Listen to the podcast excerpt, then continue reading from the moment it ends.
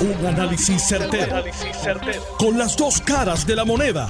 Donde los que saben no tienen miedo a venir. tienen miedo a venir.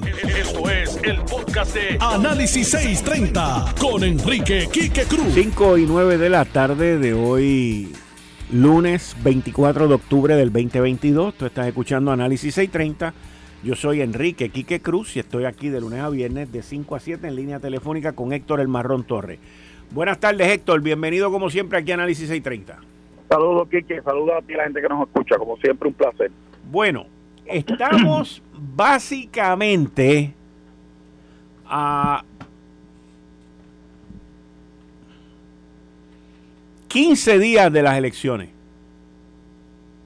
15 días de las elecciones. Se termina el día de hoy, mañana es el día 25, el 8 de noviembre, dos semanas adelante son las elecciones de medio término en los Estados Unidos, donde se entiende que hay una muy buena posibilidad de que los republicanos retomen la Cámara de Representantes e inclusive la posibilidad de que retomen el Senado.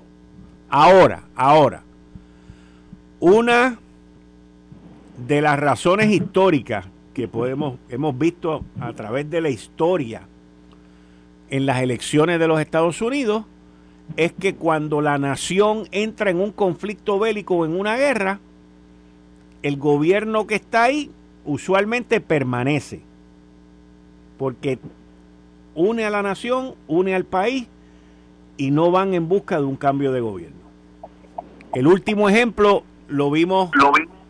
con la intervención de George W. Bush, hijo, cuando se metió en Afganistán y siguió por ahí con todos estos problemas con Irak y todo eso, revalidó.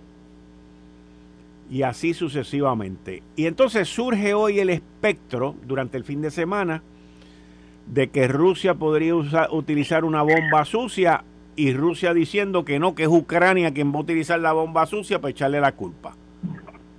Todo esto en medio de una cantidad de ataques que ocurrieron en los últimos 10 días contra Ucrania por parte de los rusos con unos drones, unos avioncitos de estos de control remoto iraníes, que ya pues los ucranianos establecieron sus sistemas y están tumbando, por lo menos han, han tumbado casi el 70% de ellos.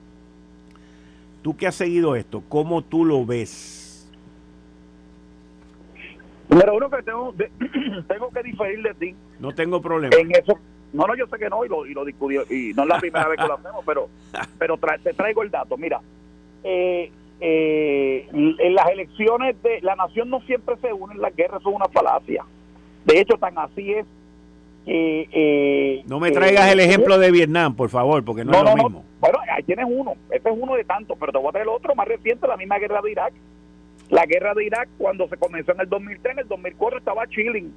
George Bush en una guerra injustificada, fundada en una mentira por los locos de George Bush, Dick Cheney y Colin Powell, que le mintió asquerosamente al mundo para justificar esa guerra ridícula en Irak que costó vida de miles y miles de soldados americanos eh, eh, pues ciertamente le trajo un beneficio político en el 2004. En el 2006 le costó el Congreso y en el 2008 McCain apostando a mantener la política genocida de Bush en Irak fue derrotado por Barack Obama. Eso permitió la asunción por la ascensión por desgracia de Barack Obama a la presidencia de los Estados Unidos y de aquí a hoy uno de los presidentes más asesinos que ha habido en la historia de nuestra nación, Barack Obama, para que sepa.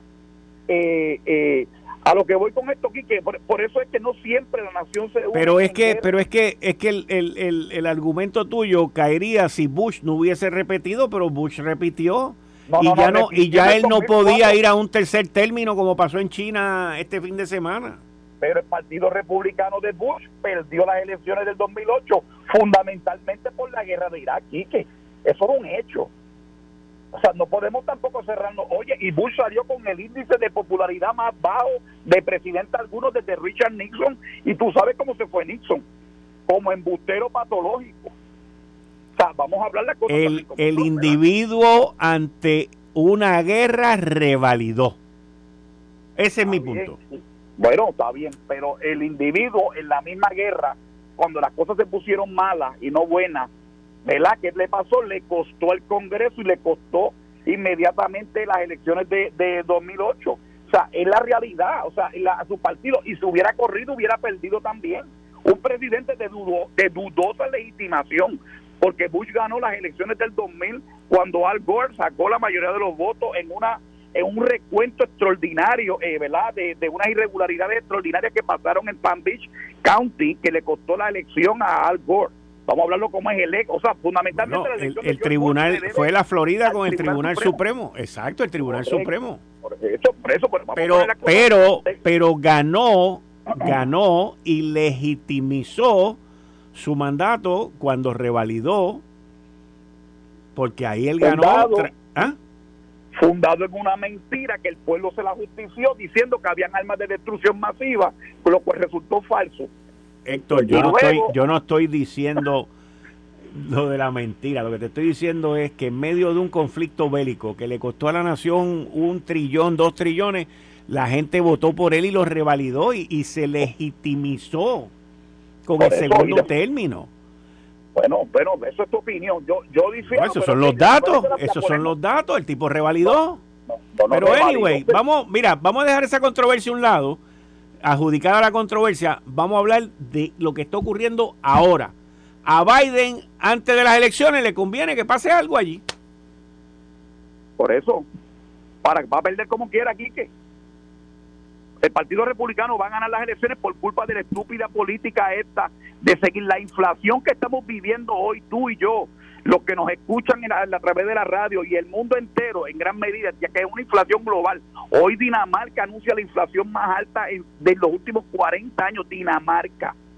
Dueños de Groenlandia, al ladito de Canadá, ese lote grandísimo lleno de hielo allí la inflación más alta en los últimos 40 años, gracias a que a la política esa que tú dices que le identificaron los drones y le están tumbando los drones y todo ese tipo de cosas. Pues yo quiero que tú sepas que la quien primero se comunicó con el secretario de defensa Lloyd Austin y con los secretarios de defensa de o el equivalente ministro de defensa como se llame de Francia y de Inglaterra fue el, el ministro de defensa ruso de que Inglaterra estaba asistiendo a Ucrania a fabricar una bomba sucia, dirty bomb. Esa es la realidad. Ahora lo ponen que es al revés, porque entonces están diciendo, claro, para criminalizar a los rusos. Yo no entiendo todavía por qué la, la, la fascinación de los medios de comunicación con una escalada mayor a este conflicto.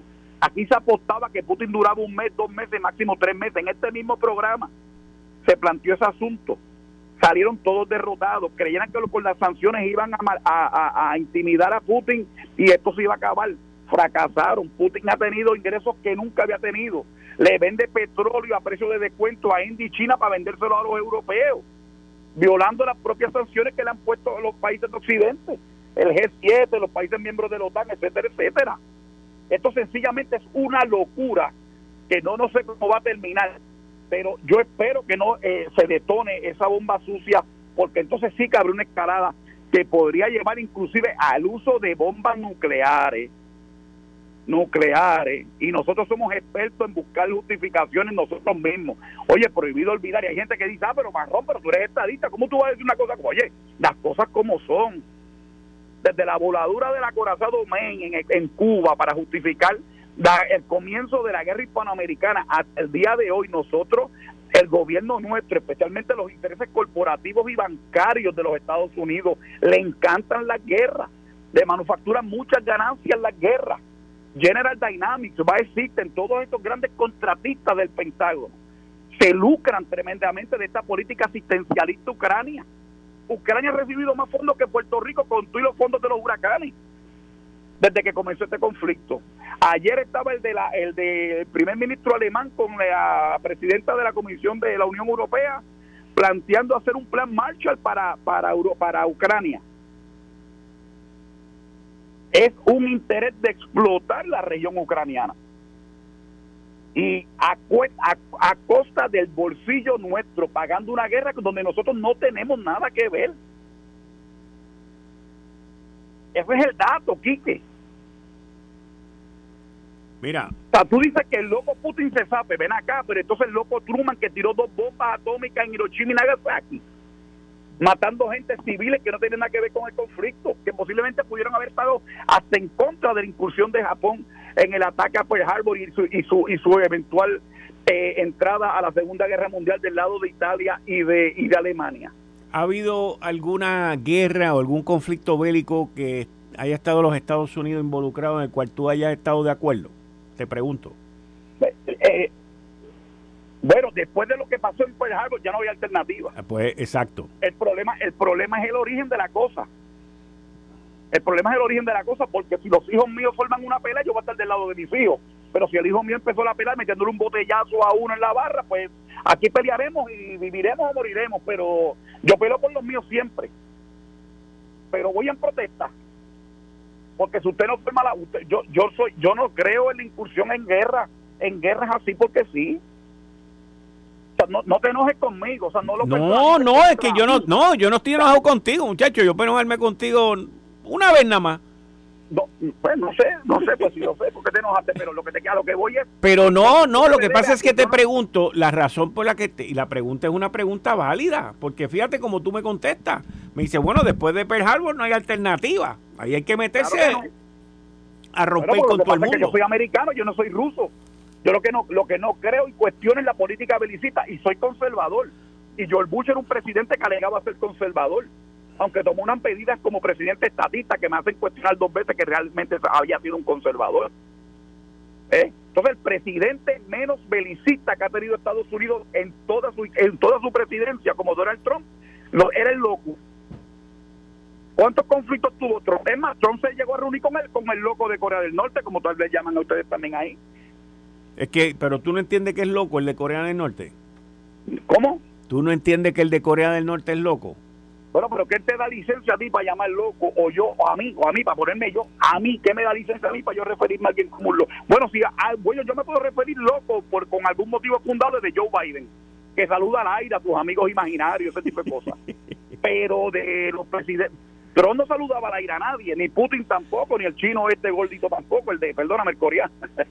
el coreano. Ah, tú le dijiste gordito, yo le dije loco. Por no, no, yo le digo gordito de cariño, gordito eso, para que no tire de eso. Que le dijo Trump. Trump sí le dispuso el hombre cohete.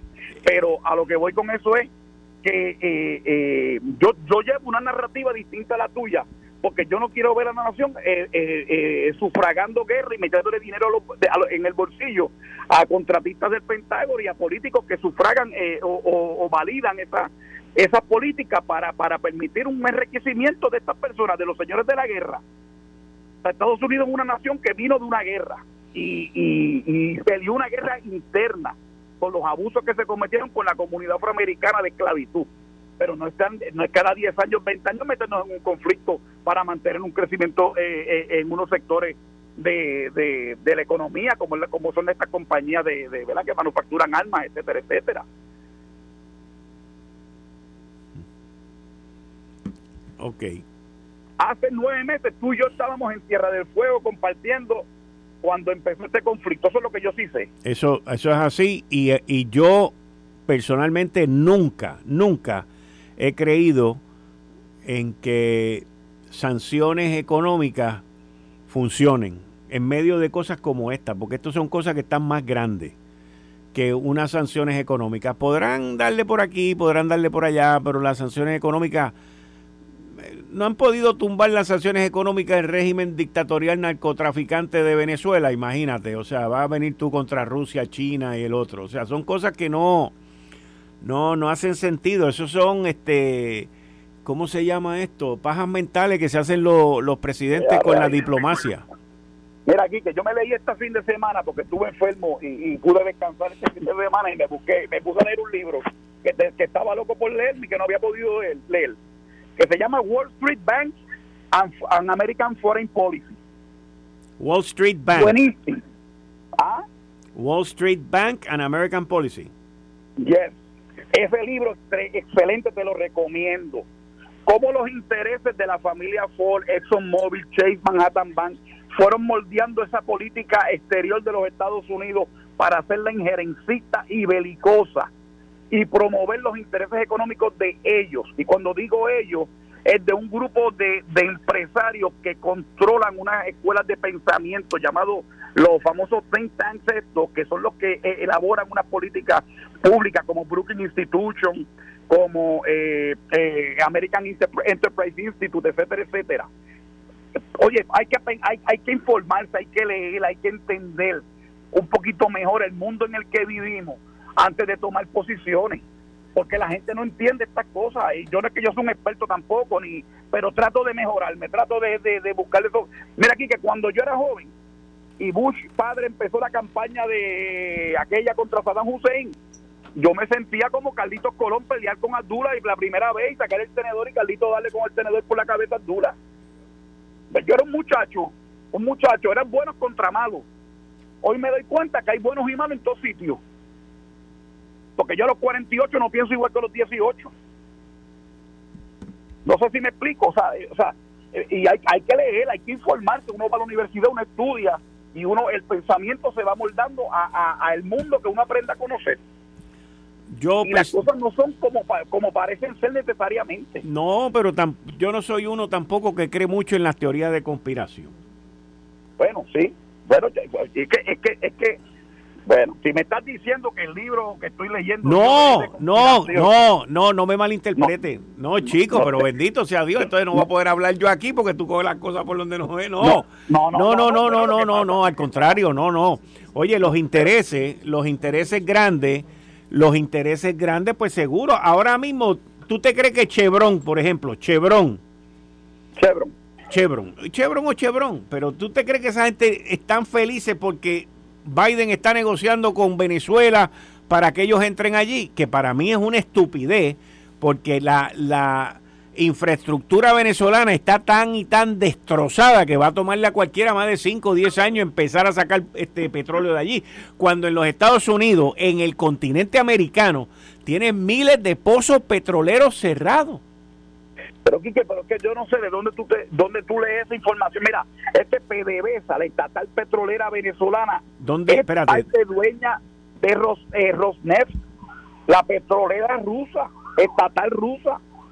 Héctor, ¿Cómo ellos van a hacer un acuerdo de ese tipo? Con Héctor, eso, eso, eso salió y lo reconoció el gobierno americano que estaban en conversaciones. el gobierno americano, no, no, no, espérate, espérate, espérate. No estoy cuestionando que el gobierno americano ha tratado de hacer algún tipo de pues cosa pues para es lo que te estoy diciendo. De eso, eso, de PDVSA. eso es público, eso es público, eso se negoció. Inclusive intercambiaron prisioneros de narcotráfico y le mandaron para allá a, los, a los sobrinos de, de Maduro. Cierto, cierto, pero eso no quita lo que te estoy diciendo. Si tú sancionas a un país como Rusia, ¿cómo vas a buscar un país que, mono, que tiene monopolizado sus fuentes de hidrocarburos, que cuyo socio es Rosneft, que es la estatal rusa, el país que tú estás sancionando? Mira si Joe Biden, esta administración es una locura de Joe Biden, que hasta ese punto ha llegado. Mira aquí que con Trump de presidente no hubiera el conflicto de Ucrania, no hubiera pasado eso nunca. Bueno, porque yo creo que yo no yo en eso, fíjate, yo en eso tengo un problema porque yo siempre vi y con esto me tengo que ir. Yo siempre vi a Trump dobladito arrodillado frente a Putin. Pero tú quieres la guerra, entonces. No, no, yo no estoy diciendo que yo quiera la guerra. Pero, yo lo que te estoy diciendo es que las veces que Putin y Trump se reunieron, yo veía a Trump, cacho, como que dime papi, ¿qué es lo que tú quieres? ¿Para dónde que vamos? Lo que tú quieras. Así es como yo veía a Trump. ¿Y con el chino cómo lo veía? Con el chino estaba más fuerte. Pero con Putin no, con Putin estaba doblegado. Doblegado, doblegado, doblegado y entregado. Bueno, bueno, vuelvo yo, yo para terminar, porque sé que te tienen que ir y yo también te, termino diciéndote este comentario. Viene la invasión a Taiwán, China. Eso va a pasar eso, va, eso supone otro costo más a nosotros. Sí. A nosotros, a todos nosotros, más, más allá de la tecnología, en otras cosas también. Y el mundo cada vez está más peligroso, a punto que se dispare un chicharo nuclear. Eso sería una tragedia para todos. Eso no lo gana nadie. Putin lo que está diciendo es, me se la quieren apuntar conmigo y no lo van a lograr. Y el chino le está gritando hace tiempo a Estados Unidos que la política hegemónica de potencia militar de Estados Unidos ya no existe que vivimos en un mundo multipolar y si se van a tener que si, si eso se va a resolver con alma, ahí no gana nadie, ahí perdemos todo.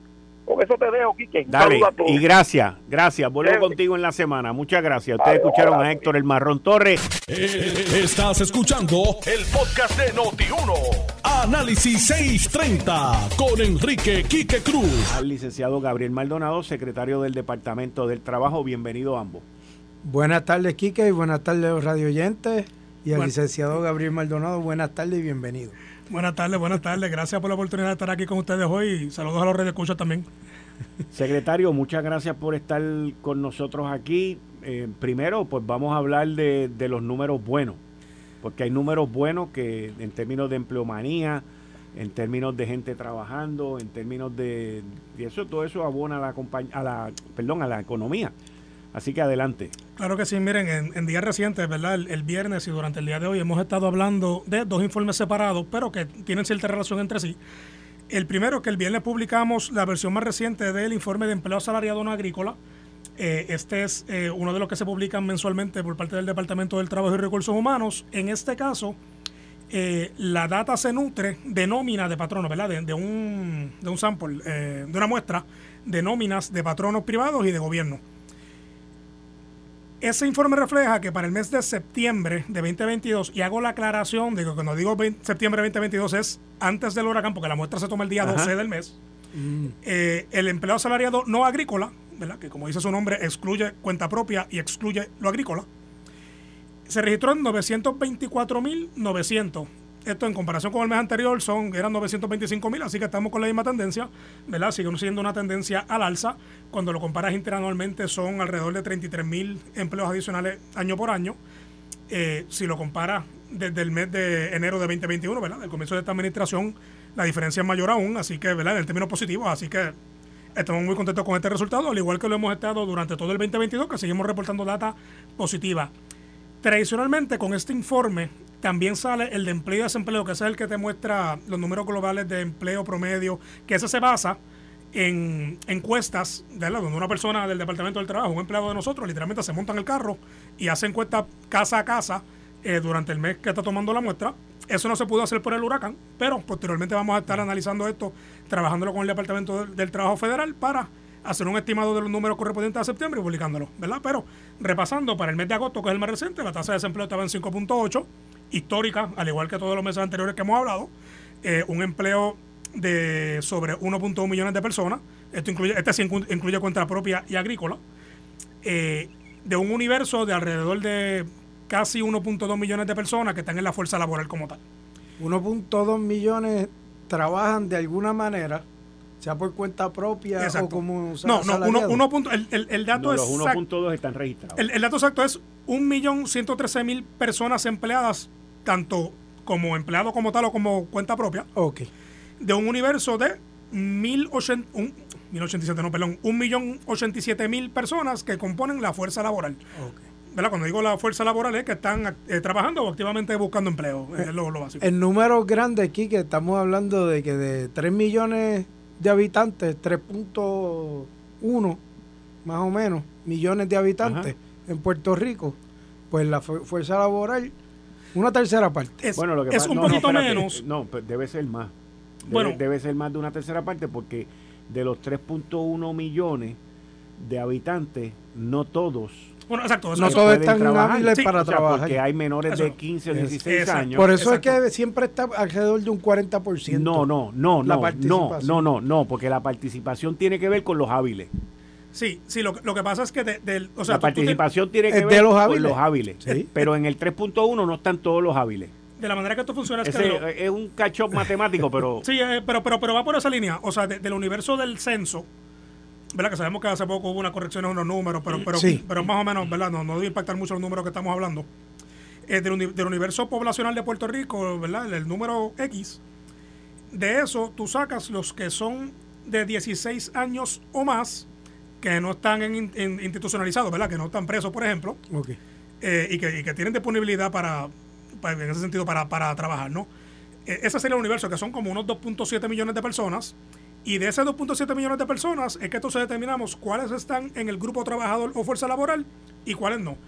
Así que en el grupo trabajador o fuerza laboral, eh, el 1.087.000, pero entonces hay alrededor de 1.5 millones de personas que no forman eh, parte de la fuerza laboral por distintas razones. Mira, y esto, eh, la inmensa mayoría tiene 55 años o más, un 27% son retirados, 32% son oficios trabajan en oficios domésticos, ¿verdad? O que son de amas de casa, por ejemplo.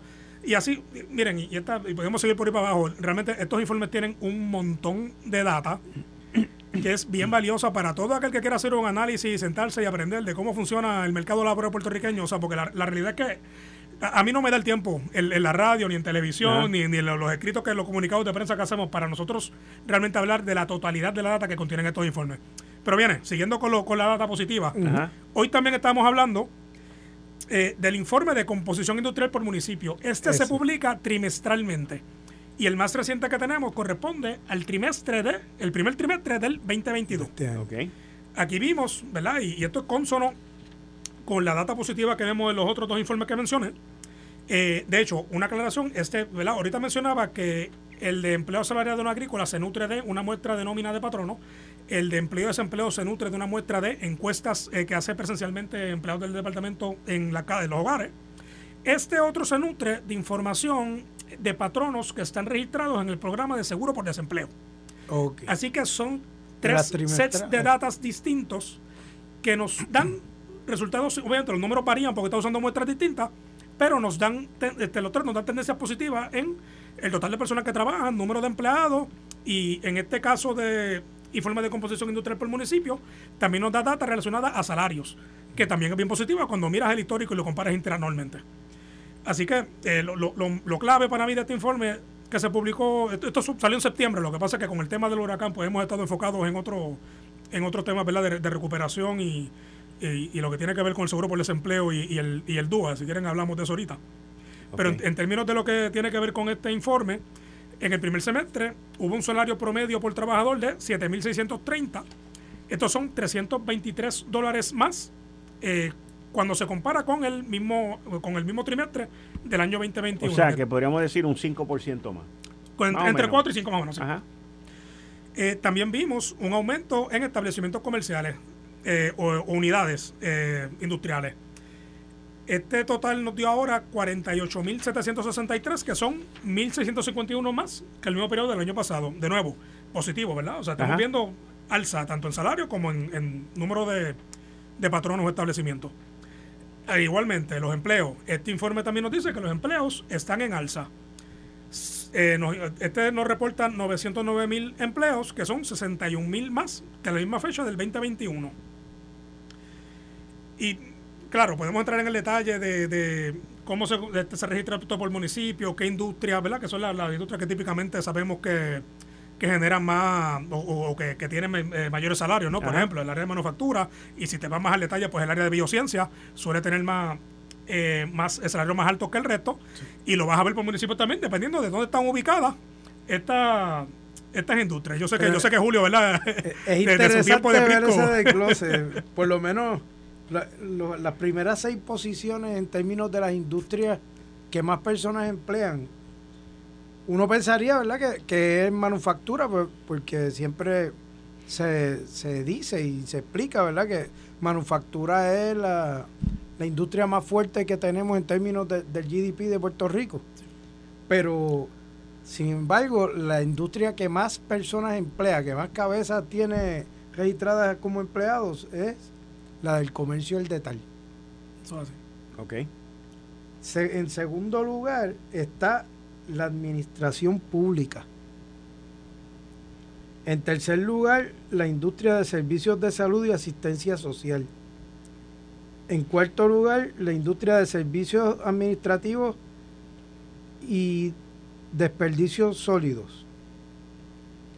En quinto lugar, servicios educativos. Y en sexto lugar es que está manufactura. Ahí estamos hablando, de, manufactura está en sexto lugar y tiene registrado 80.800 y pico de, empleados. La que más tiene, que es comercio de detalle, reflejó 129.057 empleados. Todo esto es promedio dentro de, ese trimestre que, reporta el, informe. lo interesante, esto se nutre, explicaste, de los reportes del de Seguro por Desempleo que pagan los, los patronos. Esta data entra electrónicamente directa de manos del patrono. Sí, ellos, ellos rinden planilla y de esa planilla que se nutre esta, data. Ajá. Es, pues, básicamente lo que usted estaba hablando de, de un survey, o sea, que, que, la planilla es un survey también, o sea, funciona como para recopilar la data. Exacto, sí, sí, sí a lo que me refiero. Sí, pero pero sí, o sea, realmente pues se, toma pues del, del, universo que tenemos de patronos registrados que rinden planilla en X trimestre, se obtiene la data entonces de, ¿verdad? Porque ellos, ellos como parte de su planilla reportan esta información también. Sí, en la misma planilla está registrado el, el renglón de, la industria al que pertenecen por lo, por lo que le llaman los Nike. Exacto. O sea que pues, es, información que llega básicamente directa del patrono. Sí, y de nuevo, o sea, el que se quiere entretener con estos informes, realmente aquí hay un montón de data, eh, pues, o sea, y va de lo, desde lo más general hasta lo más específico. Eh. Estaba hablando con, con el licenciado Benito fuera del aire que, que realmente tú ves aquí que, por ejemplo, tienes eh, data a nivel de dos dígitos de Nikes, que es más general, pero también tienes data a tres dígitos del Nikes, que mientras más dígitos del Nikes tú incluyas, más específica es la información que, que tú vas a tener por, por industria. Sí. Y en ese renglón, pues, yendo al área más específica, el promedio de, salario más alto es en la industria de productos químicos. Que, bueno, esas son las farmacéuticas. son las farmacéuticas.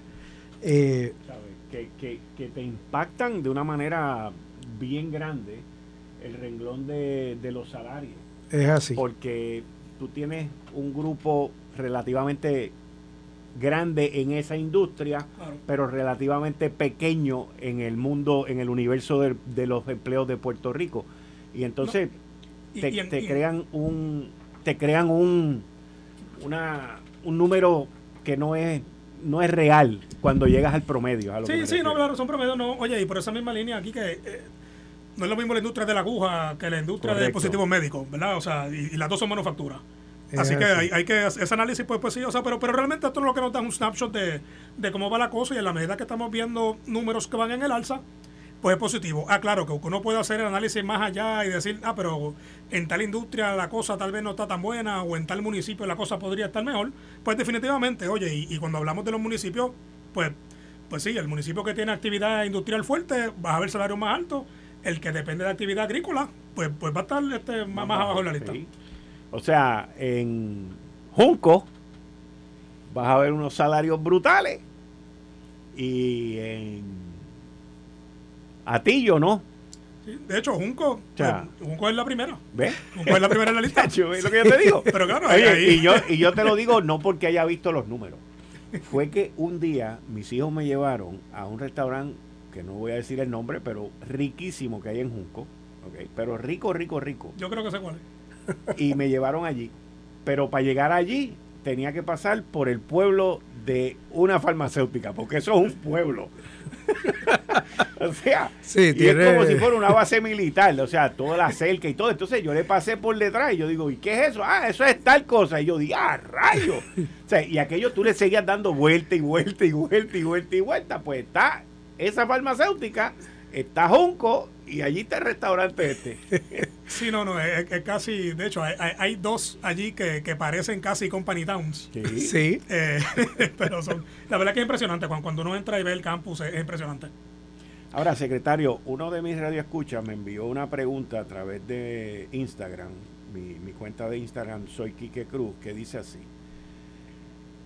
Eh, solo para informar para asignación, o sea, la asignación me la están dando a mí, yo se la estoy pasando a usted para que me, conteste esto, que no han pagado el dinero de Fiona del Departamento de Trabajo a los negocios. No, no sé a qué se refieren aquí en cuanto a esto. Supuestamente no han desembolsado el dinero. Gracias. ¿Hubo algún dinero que se le iba a los negocios por el huracán Fiona que tenga que ver con usted, el Departamento del Trabajo? Bueno, eh, para tratar de aclarar la, la pregunta, eh, de, lo que me estás diciendo, entiendo que se refiere al DUA, lo que es el Disaster Implement Assistance. Espera un momentito, espera un momentito, espera un momentito, espera un momentito. Ok. Contéstame la pregunta ahora. Sí. Yo entiendo que tal vez lo que se debe estar refiriendo, eh, el red escucha, debe ser a lo que tiene que ver con el Disaster Employment Assistance, el DUA, que esto es bien parecido al seguro por desempleo, pero el seguro por desempleo es para, para empleados que trabajan por un patrono asegurado. El DUA está atado al desastre, en este caso el huracán Fiona, y aplica para todo el que no cualifique para el seguro por desempleo, incluyendo trabajadores por cuenta propia. Así que no sé si cuando se refiere a negocio, se, refiere tal vez a, que... A cuenta, propia. Y entonces está esperando el dinero del DUA. Eh, yo, había anticipado la semana pasada. Este caso, fíjate, yo creo que tiene que ver con un negocio propio. Sí, sí, pues debe ser Porque por lo que vi en, en, en, la cuenta de Instagram es un negocio de hacer bizcocho. Así ah, que pues me imagino que ese negocio se vio afectado. Digo, esto soy yo pensando acá, para base de lo que veo. El negocio se vio afectado por, por el huracán Fiona. Entonces, sí, sí, no, pues es muy probable que sea esa la situación. Eh, ya yo había anticipado la semana pasada que nosotros estamos esperando que esta semana comiencen a salir los pagos que tengan que ver con el DUA. Esto es un proceso que se da, miren, es un poco tedioso, ¿no? Viene el desastre, luego el desastre, esperamos a que el presidente de los Estados Unidos eh, emita la declaración de desastre mayor, como ya ocurrió, ¿verdad? Y cabalca los 78 municipios. Luego de la declaración de desastre, nosotros coordinamos con el Departamento del Trabajo Federal y con FEMA para iniciar el programa, ¿verdad? Y esto requiere una solicitud y varios back and forth, comunicaciones. Finalmente se aprueba el programa, empezamos a correr las solicitudes y eventualmente llegan en los fondos eh, como parte de esa coordinación y se empieza a pagar. Ya estamos en esa última etapa, así que la expectativa es que esta semana se empiecen a pagar. Ahora, los negocios, los cuentapropistas o los que sean, tienen que aplicar. Sí, tienen que O sea, esto no es que te llegue así, este... tienen que presentar una solicitud. La solicitud es la de seguro por desempleo. Esto está en la página del Departamento del Trabajo, www.trabajo.pr.gov. Bien importante, para, y, lo voy a hacer en general, tanto para empleados como para trabajadores por cuenta propia, porque es que para ser elegible para el DUA, y ahorita mencioné que para ser elegible para el DUA no puede ser elegible para lo otro. Okay. Para el seguro por desempleo tradicional. Y es porque tú presentas una solicitud. Si eres elegible por el seguro por desempleo, se te paga por ahí. Si no eres elegible, te van a evaluar bajo el DUA. Y si eres elegible bajo el DUA, se te, se te paga bajo el DUA. Pero para el DUA, la fecha límite para someter la reclamación inicial, y cuando digo inicial es porque todo se puede extender por varias semanas, tienes hasta el 30 de noviembre para presentar esa solicitud inicial.